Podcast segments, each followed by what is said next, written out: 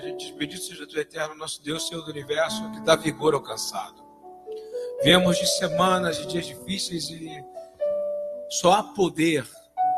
Isso é o Senhor Yeshua, e ao longo da palavra aqui, o único poder que há de convencimento é do Espírito Santo, do Espírito do Senhor dos Exércitos de Israel.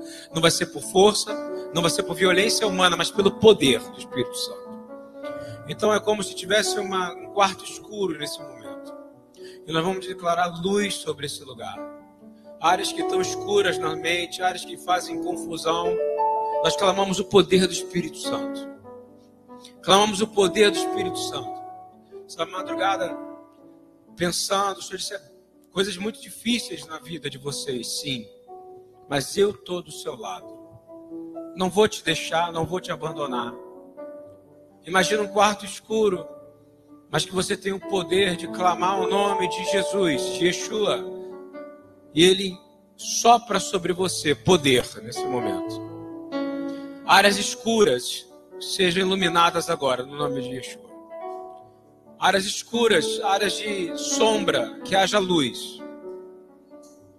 Áreas de complicação, que haja descomplicação. A palavra diz: não há confusão para aqueles que estão em Cristo não há confusão para nós.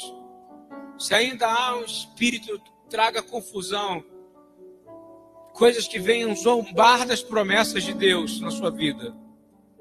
Pensamentos sejam levados cativos agora, em nome de Yeshua. Pensamentos sejam levados cativos. Vou falar uma coisa: Deus não compara o que ele cria. Ele não compara, ele criou você. Você é único. Você tem o poder que ele deu. Diga, receba o poder pelo Espírito Santo de Deus, para ele tocar todas as áreas do seu corpo. No nome de Jesus, essa é a nossa oração. Luzes acesas. Diga comigo, luzes acesas. No Shabat a gente acende duas velas para declarar luzes acesas. A luz. A luz nessa noite. A luz é Jesus. Ele é a luz do mundo. Ninguém pode apagar ele. Se você estiver nele, vós sois luz. Luz que brilha, luz que vai ser vista na casa, luz que vai ser vista na rua, luz que vai ser vista em lugares de trevas. Essa é a nossa oração por essa noite. Barehu et Adonai Hamevorá. Diga comigo, bendito seja o Senhor Deus Criador, que é bendito, no nome e na autoridade de Jesus.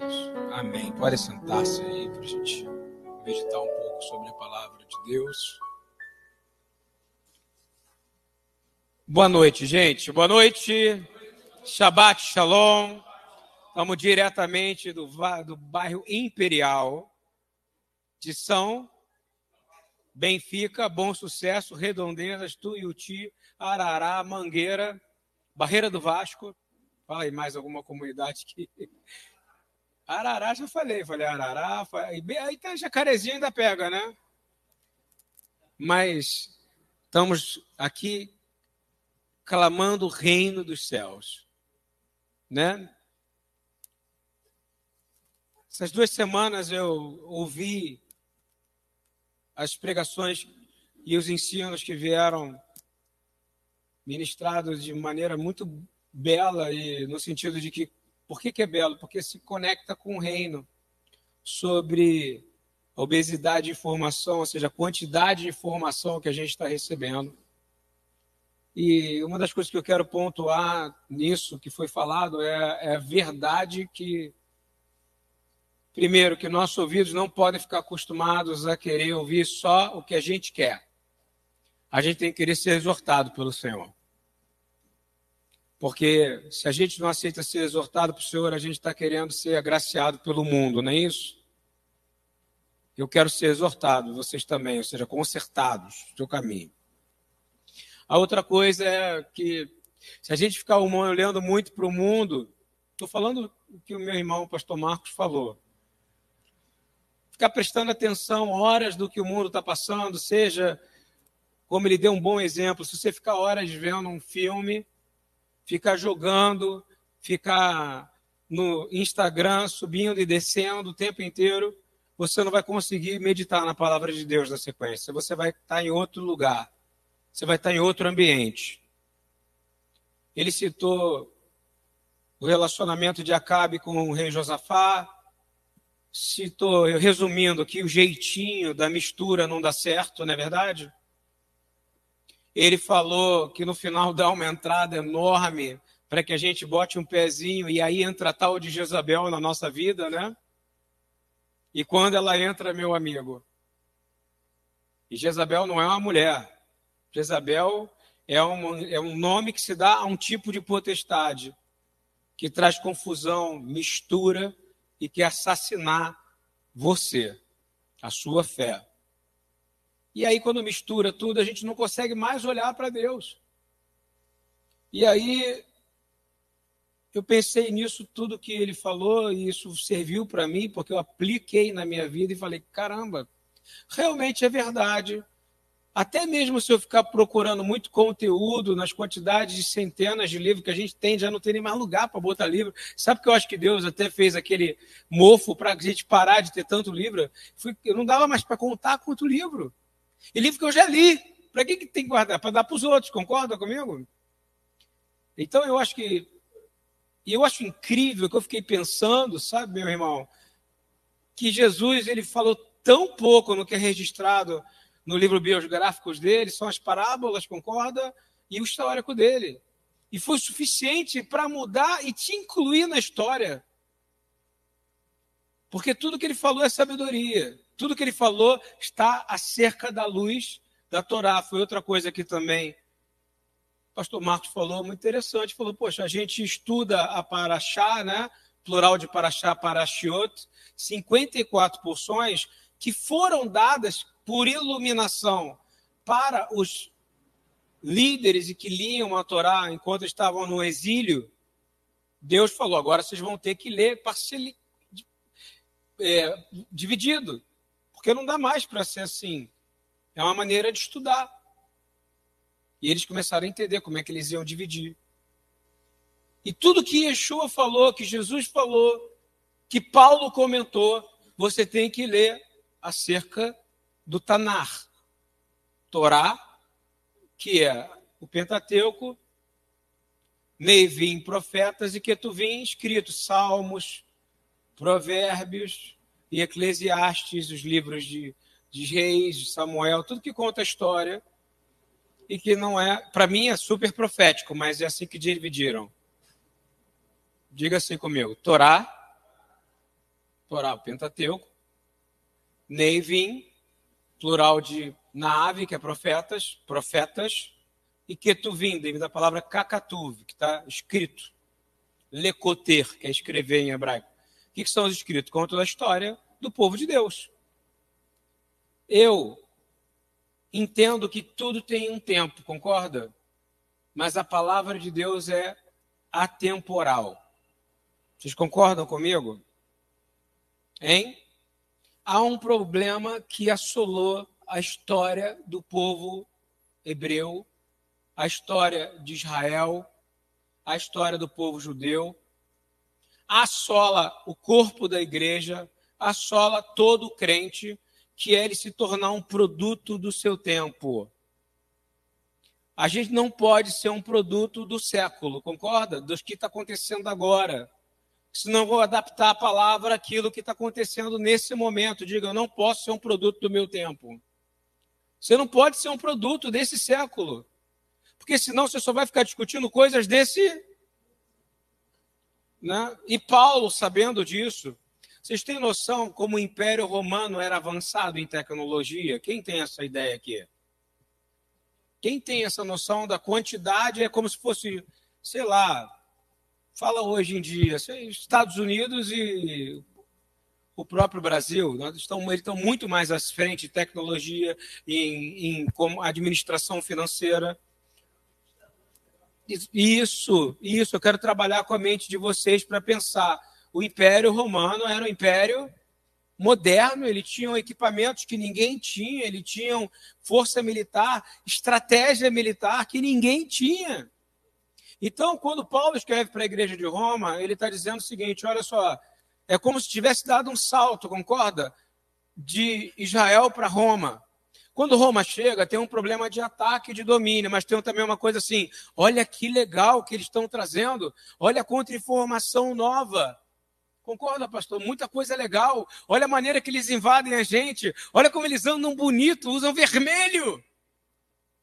Não tinham cores. As cores que eles chegaram, Israel não usava. E é que nem o carnaval. Quando, quando Roma chegava, chegava como se fosse um desfile de carnaval. Lá veio o imperador aí, gente, entendeu? Era mais ou menos assim. Olha o César. Muda o nome de tudo e começam a trazer sabedoria, nova literatura, coisas interessantes. Eles já tinham passado pela parte do que da mentalidade grega, né? Eu quero dizer que muitos perderam a fé porque se tornaram um produto do Império Romano. E nós não podemos ser um produto do império desse tempo, porque sempre representa as trevas, compreende? Qualquer império que se levanta para dominar, apagar, não permitir que seja desenvolvida a palavra de Deus. Primeira coisa que acontece quando entra um domínio, o que, que eles fazem?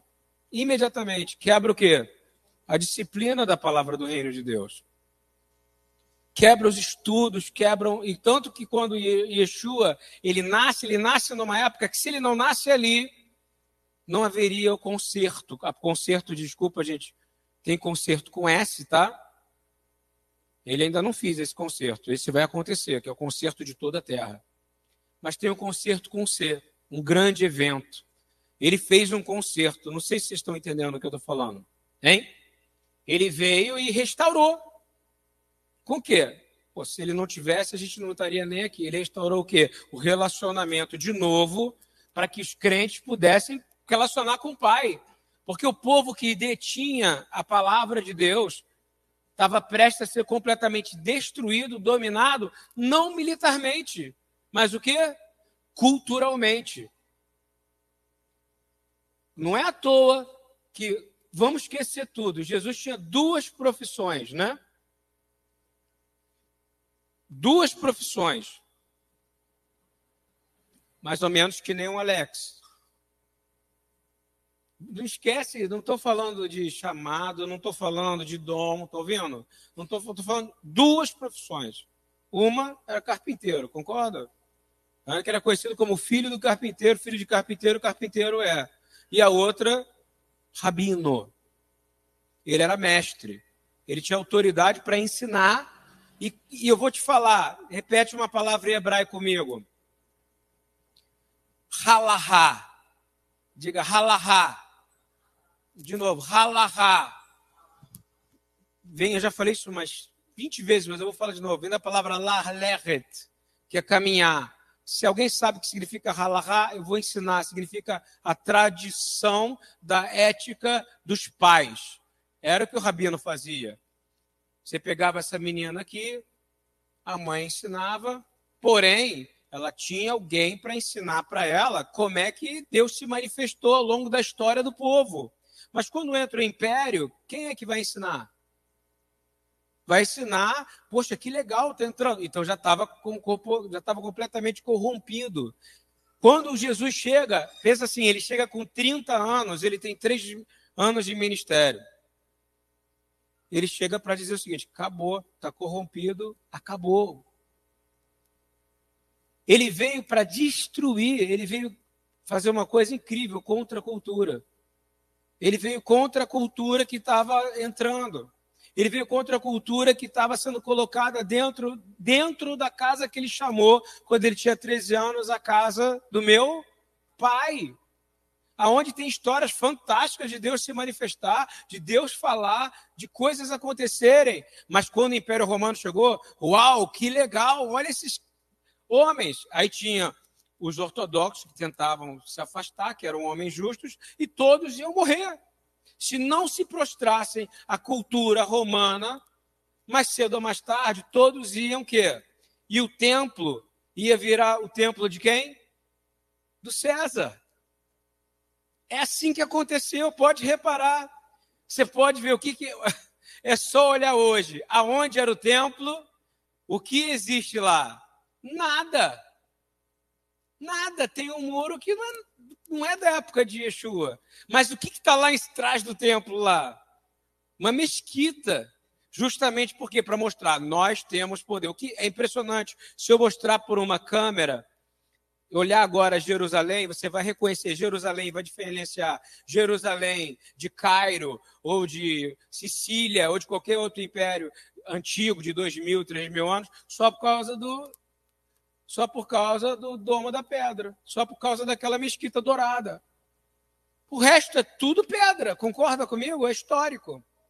É um grande parque arqueológico. E o próprio Jesus falou, quando Jesus falou que não ia sobrar pedra sobre pedra, sabe o que ele está dizendo? Eu não vou deixar essa cultura entrar aqui. Eu não vou deixar. E Paulo escreve em Romanos 12, 1 e 2, algo que é muito importante. Paulo está dizendo para o povo que está em Roma, com toda essa modernidade, com toda a tecnologia, com toda a esperteza, com todo o sistema de, de de, de política sendo começar sendo estabelecido, que a gente sabe que quer entrar de todo jeito no corpo da igreja e a política entra, os governos entram, todo o império romano continuou com o império católico, extremamente político, e a gente dá graças a Deus, se não fossem eles, alguns bons padres de séculos e séculos não tinha chegado a palavra até aqui.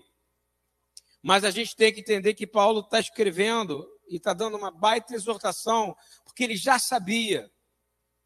Mas Paulo chega e diz assim: Eu quero falar com vocês algo. Romanos 12: Rogo-vos, pois, irmãos, pela compaixão de Deus, que apresentei os vossos corpos em sacrifício vivo. Sabe o que ele está dizendo? Não fica procurando sacrificar outra coisa, não fica procurando a cultura deles que é toda linda e os templos, sabe? Israel tinha um templo, não é isso? O templo. Lá tinha diversos templos, diversos templos, como se fossem vários restaurantes, te servindo todo tipo de beleza, é, é, prostitutas sacerdotais, tudo que era legal, compreende? Que era bonito, ele diz não. O sacrifício agora, e também não é o que. A gente não precisa mais sacrificar um cordeiro para expiação de pecado. Ele diz o seguinte: irmãos, pela compaixão de Deus, de novo, pela compaixão de Deus, ele está dizendo assim, porque Deus é bom, porque Deus ele permitiu, por causa de Cristo, você pode apresentar o seu corpo como sacrifício vivo. Diga comigo, sacrifício vivo, santo e agradável, ou seja, a Deus, que é o vosso culto racional ele está dizendo, é aqui que você vai ver como é que você age com o teu corpo no meio de Roma, racionalmente. Tem aquela coisa que todo mundo fala, todo mundo é muito espiritual, mas tem uma, ele está chamando a atenção aqui de forma prática. Você escolhe para onde você quer andar. Você escolhe como é que você vai usar seu corpo. Você escolhe como é que você vai usar sua mente. Você escolhe. Agora você não tem nada que pode te salvar. Se você sacrificar uma virgem, nada vai te salvar. Se você dormir com uma prostituta sacrificial, você não vai fazer com que você, tua mulher, tenha mais filhos. Compreende que eram coisas oferecidas pela cultura pagã? Ele está dizendo, e também no judaísmo, então ele falava, e agora, vamos sacrificar até hoje. Existe uma coisa no judaísmo chamada capará. Capará. Capá Vem caporet, cobertura. Capará, só tem uma cobertura, quem é? O sangue imaculado de Jesus. Durante muito tempo, e até hoje, o judeu ele corta uma galinha e roda alguns deles e joga esse sangue para substituir o sangue que, que eles sabem. Eles sabem, está escrito na Torá. Não há expiação de pecado sem sangue. Não há perdão sem sangue. E ele está dizendo aqui, ó, não é nada disso. Não é nada disso, acabou.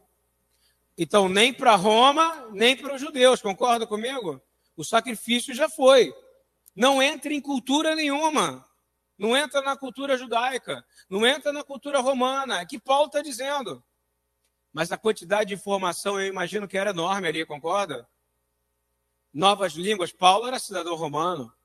Paulo entendia o que ele estava falando. E ele se mantinha em santidade. Ele se mantinha separado. E é por isso que Yeshua escolheu ele. Porque sabia que ele era tão radical que ele não ia adulterar a palavra de Deus. Ele só precisava de ver. E ele vai dizer agora no 2: Não sede conformado com Roma. Resumindo, não seja conformado com este século. É, ele deu um exemplo longo. Não seja conformado com nenhum canal de televisão. Não seja conformado com nenhum tipo de cultura, com nenhum tipo de orgulho. é isso? Deus rejeita os orgulhosos, né? Principalmente os orgulhosos ultimamente que usam o arco da aliança. Né? Você não deve falar arco-íris, tá, gente? O nome é arco da aliança. Íris é uma deusa, vocês, vocês sabem disso. É arco da aliança. Então, a gente, ele está querendo dizer assim, não se conforma com esse mundo. Quem é que concorda com essa palavra que ele está dizendo aqui? Aí no século seguinte foi mais tecnologia, não foi? No outro, mais política. No outro, mais cultura entrando dentro do corpo de crente. E como é que nós estamos hoje? Igual.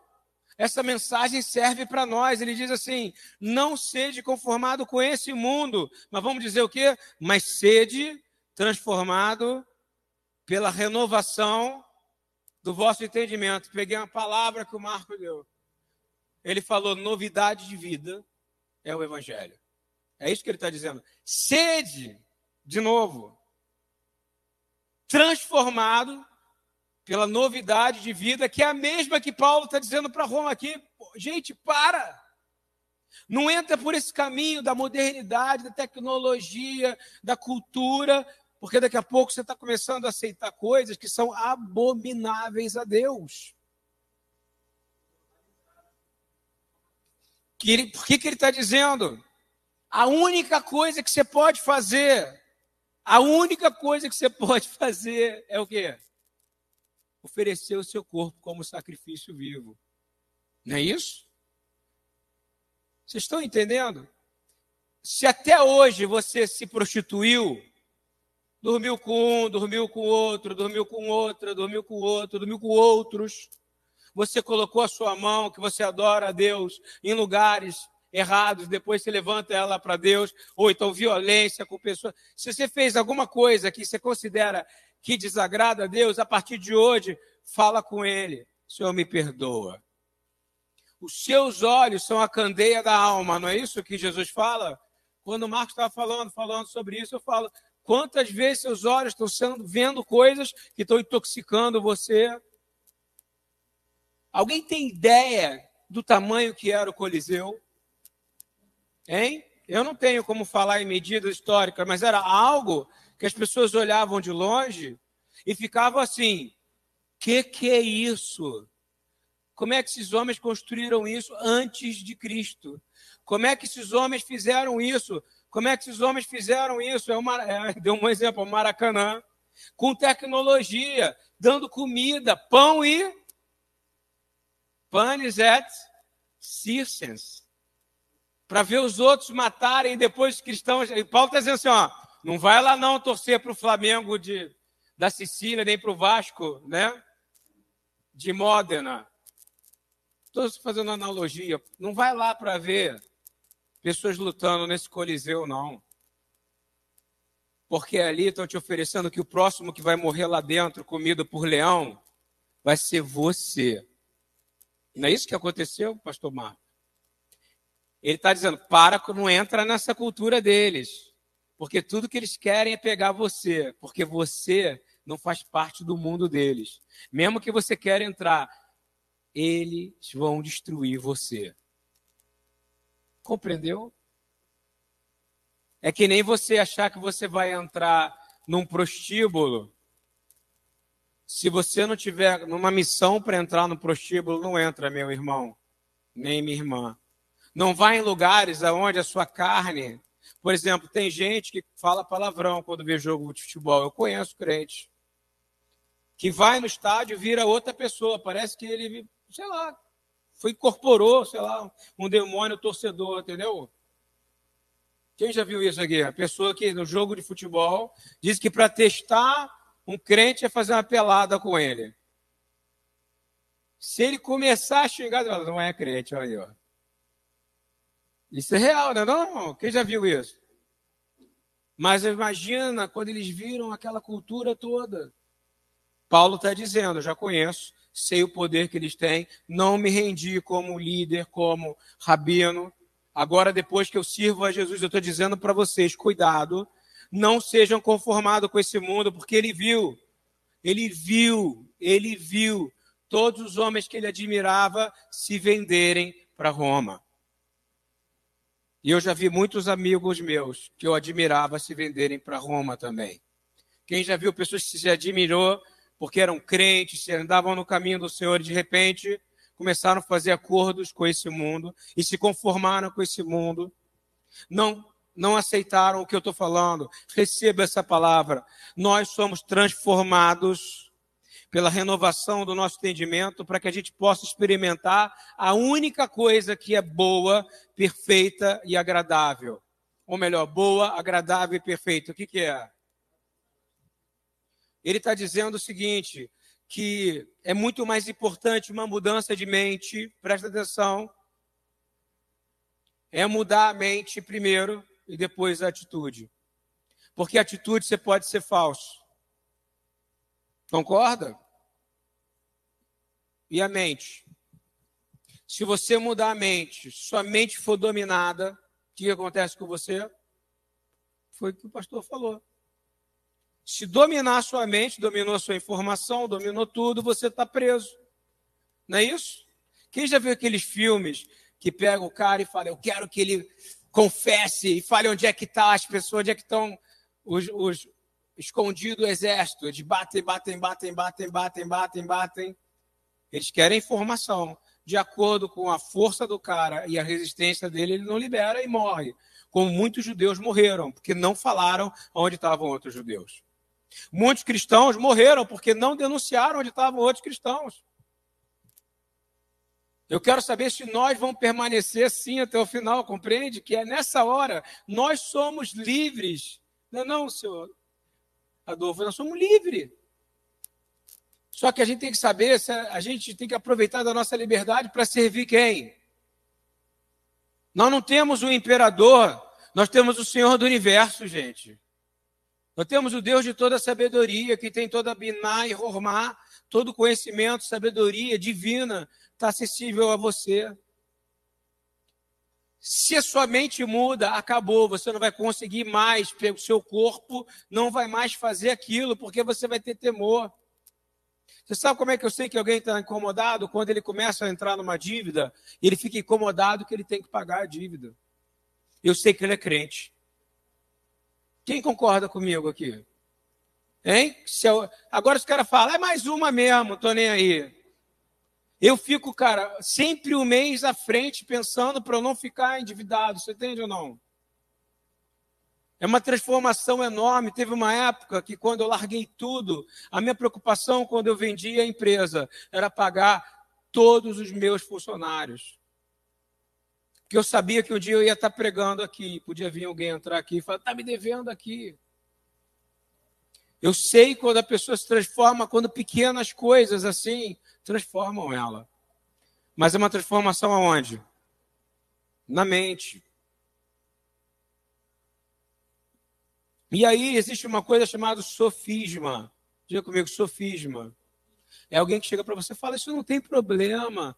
Daqui a cinco anos, o seu nome vai sair do Serasa e do SPC. Hein? Eu estou passando um problema aqui, ó, de uma coisa que eu não cometi. Lá atrás da minha empresa, e eu estou tendo que acertar hoje. Vou lá, vou acertar. Não é aquilo, devo, não nego, pago outro. Não, eu quero resolver. É assim que crente trata. Eu quero acertar. Eu quero resolver. A gente não foge. É tão ruim quando alguém está te devendo alguma coisa, não é isso? E a pessoa não presta conta para você, não é verdade? A gente precisa ser assim. Se você está devendo alguma coisa para alguém, procura essa pessoa e fala para ela: olha, tudo bem? Eu sei que eu estou te devendo, eu vou tentar te pagar nem que seja 10 reais por mês, compreende? Isso, isso é a atitude de um crente. Agora, a atitude que o mundo quer é outra. Ah, deixa para lá, já esqueceu mesmo, ninguém lembra mais. Isso é cultura desse mundo, tá? Mas vai mexer com o mundo para ver se ele não vem atrás de você. A coisa que mais incomoda a mim, se eu te falar, é de quando alguém fala assim: Ah, ele é lá da igreja, vou pedir um favor para ele. Pô, não confunde as coisas cara profissional. Contrata ele. Paga ele. Compreende ou não? Esse é o problema. Por isso que a gente anda, às vezes, muito quebrado. Eu falo nós, o corpo, porque, por exemplo, é, o tempo inteiro eu fico vendo pessoa pedindo favor para outra na profissão que ela é. Isso é diversas coisas. Meu amigo, tenta retribuir a pessoa, compreende como é que crente faz ou não. Quem concorda comigo aqui? A gente iria pagar outra pessoa para fazer, não iria? Vou dar um exemplo: a contadora podia fazer um favor para mim. Eu fiz questão de pagar, compreende ou não? Porque é trabalhou. Quem concorda comigo? Todo trabalhador é digno do seu. Quando você começa a entrar nessa, que ah, Pô, nunca vi isso, que a pessoa da igreja me cobrar. Como assim não vou te cobrar? Outra coisa é a gente fazer assim: a gente se junta e vamos servir. E deixa claro, porque eu vou falar três coisas que são de uma cultura errada. Uma, um profissional, vamos dizer junto comigo, aula, tá? Isso aqui é aula, finge que eu estou lá na SPM dando aula. Um profissional que parece que está me fazendo favor. Isso não te incomoda? Quem já sofreu com isso aqui? Hein? Levanta a mão quem já passou por isso. Contratou alguém, alguém fez como se fosse favor para você. Te tratar. Tô... Não, ele está recebendo para isso. E o outro é o cara que está te fazendo um favor e te cobra como um pro. Ele não fala na sua frente, mas fala, pô, fez o favor e fica, te fiz o favor. Aí fala para todo mundo. Você acha que Deus não está percebendo isso? Isso é uma cultura que entrou. Isso não deveria ter no corpo da igreja. Eu estou falando isso porque tem um fundamento profético e bíblico nisso. Terceiro, a outra pessoa que recebe o favor e trata o outro que fez o favor como se ele tivesse obrigação de fazer, compreende também? Sabe por que essas três coisas são importantes? Porque não deveria ter isso no corpo da igreja. Eu devo servir você, compreende? E você a mim. Mas se é na sua profissão e eu iria pagar outro profissional e eu posso pagar, pague. Quem concorda comigo? Ou eu estou errado? Eu vou lá, o Alex trabalha no correio. Ele vai lá, o correio vai me cobrar. Não vai? Se não me cobrar, ele vai ter que pagar lá o envio que ele fez. Agora, diferente é se a gente conversa aqui e fala, tem um irmão que está precisando que a gente leve umas coisas dele daqui lá para a Bahia, não é isso ou não? A forma ele não tem recurso, a gente se junta e faz o que a igreja deveria fazer de melhor. Receber para compartilhar. Eu estou falando uma coisa séria, isso é cultura. Por que, que isso é um problema? Porque isso entrou no nosso meio. Isso vem no espírito de troca de favor. Já viu uma mão lava a outra? Soa tão mal isso, não soa? Uma mão lava. Não, cara. Por que, que eu estou entrando nisso dentro de cultura? Porque é a cultura carioca. A nossa cultura é uma cultura de malandragem. É a informação da malandragem. Já reparou quando você vê o filme Tropa de Elite? Ele reflete o Rio de Janeiro, por exemplo. Não é a malandragem, quando fala do Rio, a malandragem não é. Aqui tem muito trabalhador honesto, mas não vende. A cultura da honestidade não vende. A cultura da honestidade não vende. uma congregação que não está lotada, cheia e pô, cheio de pirotecnia, fumaça. Uma vez eu fui pregar há muito tempo, quando eu ainda recebia convite, acho que a Ana Lúcia foi comigo, numa congregação enorme, e aí, de repente, quando o cara falava, glória a Deus, aí saiu uma fumaça de trás do cara, e era tal, é a fumaça que descia, lembra, Ana, disso? Parecia o balé do Faustão. Eu não aguentei, eu falei, gente, no final não vai sobrar o Espírito Santo, só o quê? O gelo seco. A cultura entrou. E nós temos que botar para fora, como Paulo falou. E aí, Paulo é, vai dizer que a gente tem que ter a mentalidade de quem? Hein? De Cristo. Mas eu quero ir lá para Torá, Deuteronômio 4, 1 e 2. Deuteronômio é o quê? Vamos lá. Deuteronômio, Devarim, palavras, é é Moisés dizendo assim: Eu preciso lembrar vocês que vocês vão entrar num mundo novo, cheio de novidades, cheio de coisas maravilhosas, cheio de tecnologias, até gigante tem. Tudo que é legal tem, tem tudo que é legal que vocês vão gostar: sexo gratuito, sexo em troca de coisas. Isso aí, falou bem. Alimentos sacrificiais, não é isso? Agora, olha só, o que ele diz? Agora, pois, ó Israel. Eu vou dizer agora, pois, ó corpo da igreja. Isso é tão atual. Ouve os estatutos e juízos que vos ensino. Quem está ensinando? Moisés, que é o mestre, concorda? Ele vai falar exatamente a mesma coisa que Yeshua vai dizer. Ouça estatutos e juízos para que, que eu vos ensino para os cumprides, para que vivais e entreis e possua a terra que o Senhor Deus de vossos pais vos dá. Não acrescentareis, diga comigo, não acrescentareis a palavra que vos mando, nem o quê? Nem diminuireis dela, para que guardeis o mandamento do Senhor vosso Deus que eu vos mando. Quem está dizendo aqui não é Deus, quem está ensinando aqui é Moisés, treinando o povo para entrar e dizendo: não, nem Jesus fala, se alguém aumentar, tirar a maior ou a menor letra, concorda comigo? Ai daquele, ele está falando a mesma coisa, olha, vocês vão sair daqui, vocês vão começar a adaptar. Quem já viu aqui que a palavra de Deus está diminuindo, diminuindo e diminuindo? Quem já viu isso? Em todo lugar, não, isso aqui não, isso aqui a gente não precisa falar, daquilo ali a gente não fala mais, daqui no livro do Levítico já não conta mais, os dez mandamentos já não valem mais, não existe mais nada, Shabat não tem mais, existe aquilo, agora só é o que é da cultura. Não, nós somos contra a cultura do mundo. Ok? Para a gente finalizar aqui, você olha para Yeshua, aí, aí em 2 Coríntios 10, 3 e 7,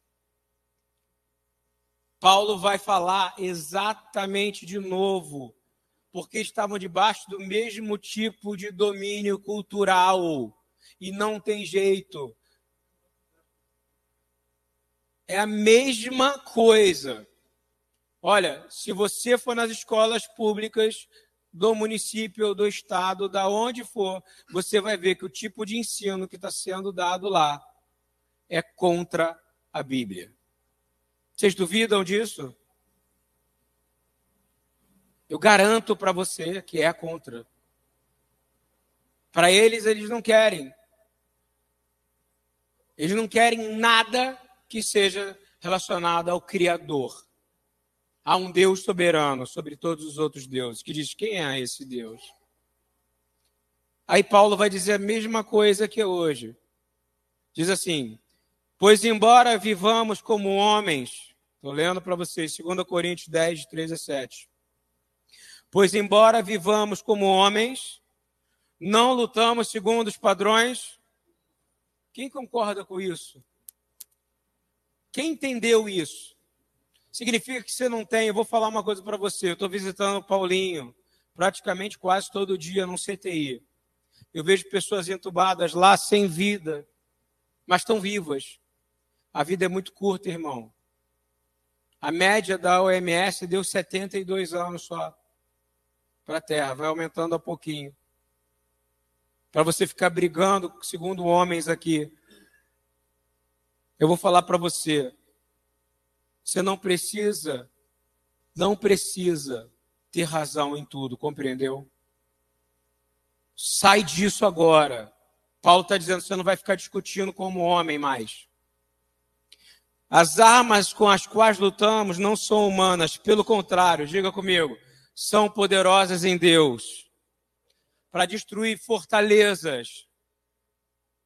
Você que tem filho, você que tem filho, você que tem neto, você que tem filha, pega seu filho desde pequeno e diz: Você não vai lutar com armas humanas.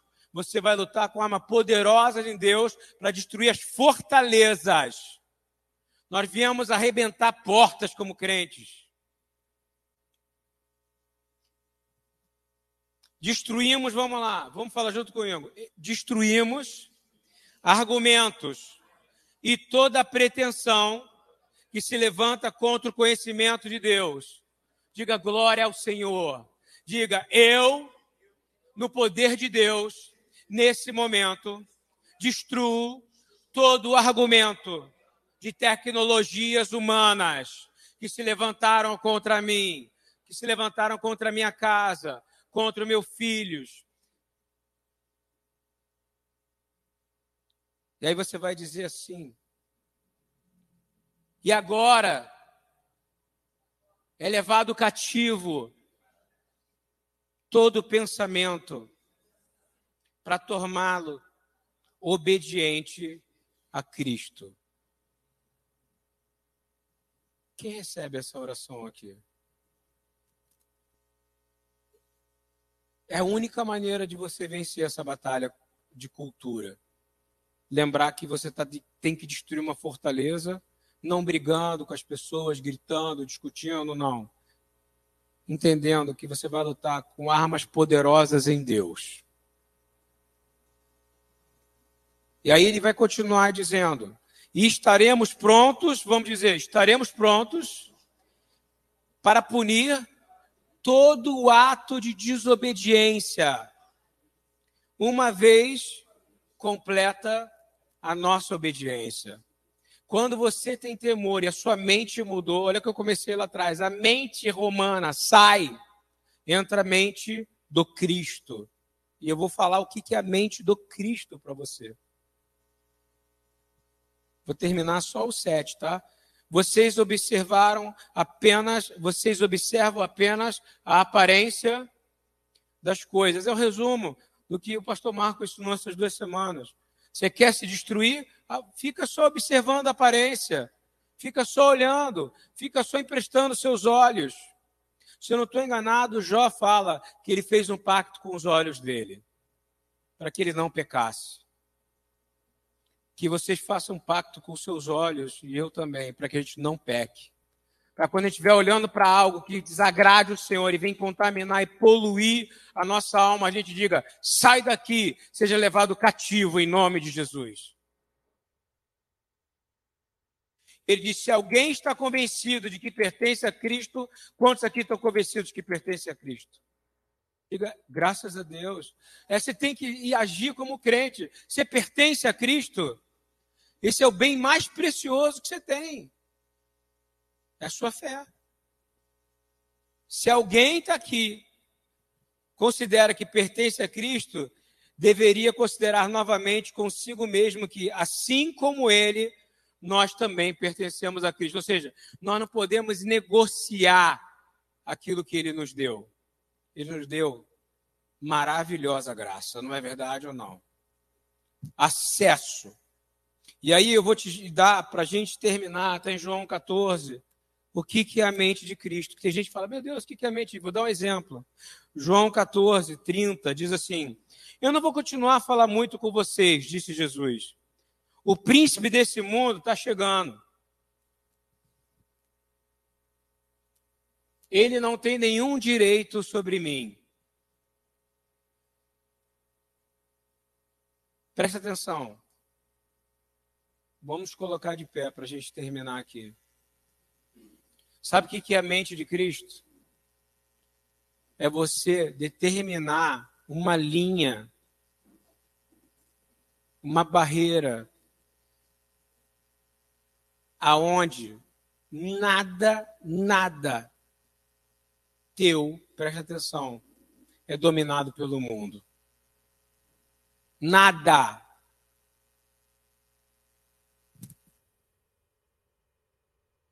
Amado Pai querido, no nome da autoridade de Yeshua, nós oramos aqui nesse Shabat. Pedimos, Senhor, que a gente não seja levado por nenhuma cultura desse mundo.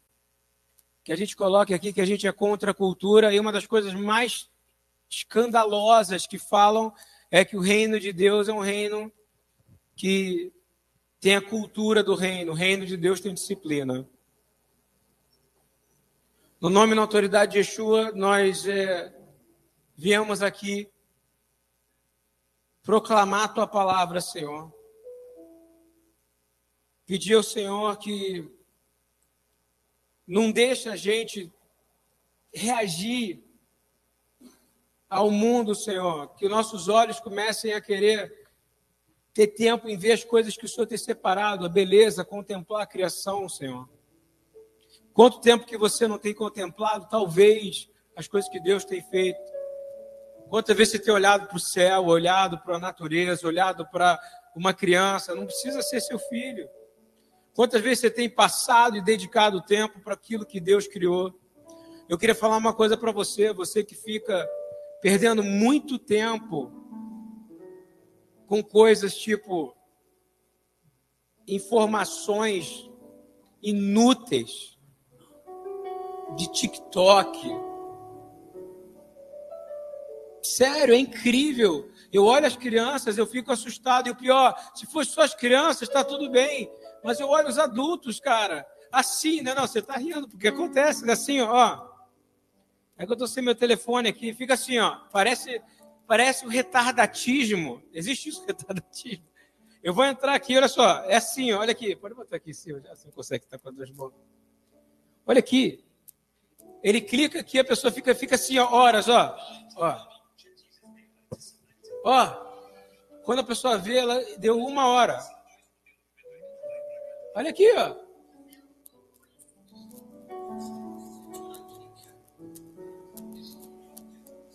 É. Ó, ó, tentação, né? Aqui, ó, ó. Chega uma hora que você não vai aguentar fazer só isso. Você vai ficar vendo, quer ver TV, mas não vai conseguir. Aí você vai ficar com o telefone na mão vendo televisão. Aí daqui a pouco você tá, quer ler um livro, não consegue. Você tem que ver isso aqui e ler o livro. Seja liberto no nome de Jesus, cara. Chega. Se a criança fica no telefone é porque o pai deixa. E chegou um ponto que não dá mais para tirar, porque o pai também está preso, a mãe também está preso. É horas. E aí a pessoa começa a ficar completamente com a mente aonde? Em outro lugar. E aquilo que ela nasceu para fazer, ela não faz. E aí vai botar a culpa agora. Tem TDAH. Esquece tudo porque tem problema, não é isso ou não? Está repreendido em nome de Yeshua. As nossas mentes pertencem ao Senhor. Quem concorda com isso aqui? Chega! Eu estou vendo pessoas formidáveis, inteligentes, não conseguindo realizar coisas com a mente mais. Ficam ali presas e presas e presas. Eu não reclamo da internet porque a gente está passando a palavra de Deus online. Eu não sou hipócrita. Aqui a gente está usando ela e eu espero que a pessoa ouça ouça de novo e ouça de novo, mas não entre nesse ciclo vicioso. Você já reparou que agora a série, antigamente a gente ficava, peraí, que vai passar Magno na semana que vem. Aí era o Homem Cobra, no, quem lembra que passava no SBT o Homem Cobra? Todo domingo era o mesmo filme. Agora você maratona a série. Vou maratonar uma série. Resumindo, você vai passar um final de semana vendo uma coisa. Eu repreendo essa perda de tempo a partir de hoje. Quem quer tempo novo aqui? Não adianta ele cantar, eu quero viver algo novo. E todo mundo aqui continuar na mesmo redemoinho. Você que está com esse bebê no colo, consagra ele ao Senhor e diz: Ele vai destruir fortalezas. É, você aí também, Patrick. Fala, ela vai destruir fortaleza. Fala no ouvido dela, como treinador. Como Moisés falou, não diminui nem aumenta a palavra. O Marcos terminou a pregação da última vez dizendo: No Shema está escrito, medita na palavra, não é isso? O quê? Diligentemente, quando acordar, quando deitar, o tempo todo mas você não está meditando. Eu fico triste ver jovens perdendo duas, três horas do dia jogando videogame. Você não está entendendo que você está atrofiando o cérebro. Me perdoa se eu estou ofendendo alguém, mas olha, é para sua libertação. Faz aquilo que você tem que fazer para Deus, e Ele vai te retribuir com aquilo que Ele tem. Jesus disse: dá a César o que é de e a Deus. Você sabe que você tem que dar para Deus a sua vida. Eu levanto essa taça primeiro hoje por causa disso. Você vai receber alegria nas coisas que você não está tendo mais alegria. Você vai receber alegria em estudar a palavra de Deus. Você vai ter alegria em caminhar no parque. Você vai ter alegria em andar. Você vai ter alegria em treinar seu cérebro para você virar um vencedor. Porque chegar mais tarde não vai ter pessoas mais que vão te aguentar. Você não vai ter assunto novo. Você vai ficar repetindo a mesma coisa o tempo inteiro. A sua linguagem vai mudar. Você vai estar, em vez de estar transformando a comunidade, a comunidade entrou em você e você está falando igual a maneira que você achava o absurdo que eles falavam, usando as mesmas gírias. Você não precisa ser aceito por gíria. Você tem que ser aceito pela palavra soberana de Deus. Nós temos que ser transformadores, metanoia. Nunca precisamos aqui nos adaptar e não mudaremos. Que quem entre aqui se adapta, porque aqui nós não vamos aumentar nem diminuir a palavra soberana de Deus. Eu oro e levanto esse cálice dizendo: Senhor, renova a nossa mente. A todos que estão assistindo online, Pega um copo d'água se você não tem vinho, se você não tem suco de uva, pega uma água. E Senhor, a minha mente eu entrego ao Senhor e vai ser levado cativo em Cristo aquilo que eu estou fazendo sem perceber, porque virou hábito cultural do mundo em mim. Saia! Nós declaramos Lehaim, Lehaim, a vida nossas armas são poderosas em Cristo para destruir as muralhas da cultura que está destruindo as nossas crianças. Nós viemos aqui, como o Marco foi falar comigo, outro dia eu falei, nós viemos arrombar a porta do inferno. É de dentro para fora, meu amigo. Os hábitos que você adquiriu do carioquês, sai agora. Porque você é um cidadão do reino de Deus. Tome esse cálice e peça ao Senhor alegria do reino de Deus.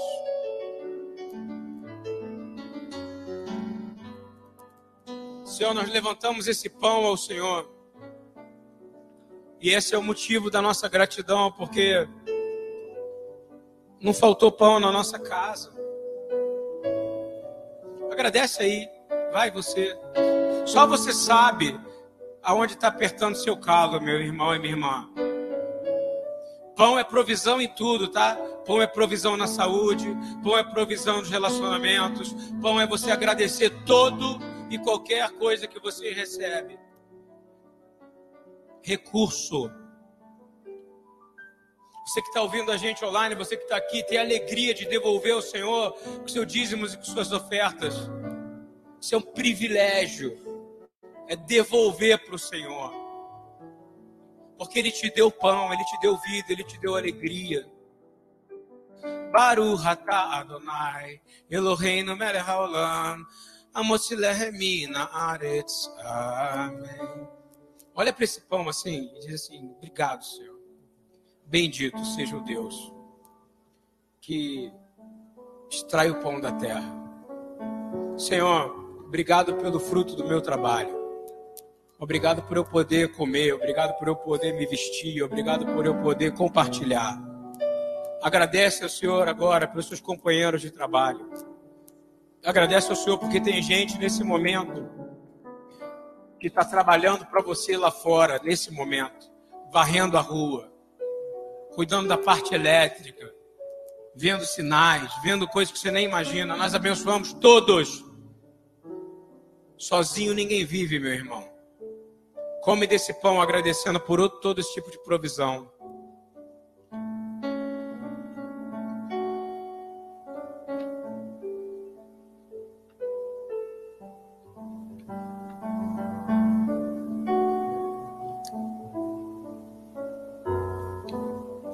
Birkata Koanim, berço sacerdotal. Eu peguei um pedaço de pão muito grande, não estou conseguindo nem engolir. Muito, tá muito bom, Adriana. Eu peguei um pedaço de pão que não. Espera um pouquinho. Senão vou engasgar. Abençoa quem está próximo de ti, abençoa sua família.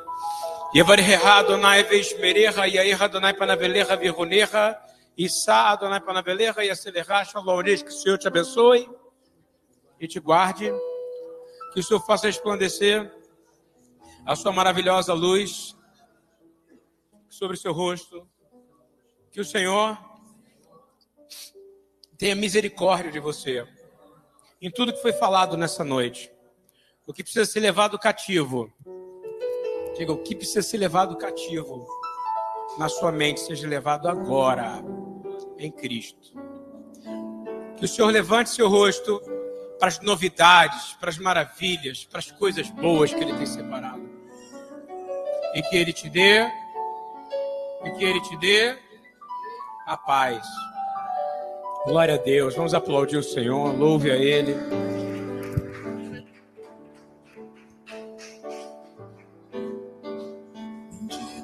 Seja sempre o Cordeiro, Filho de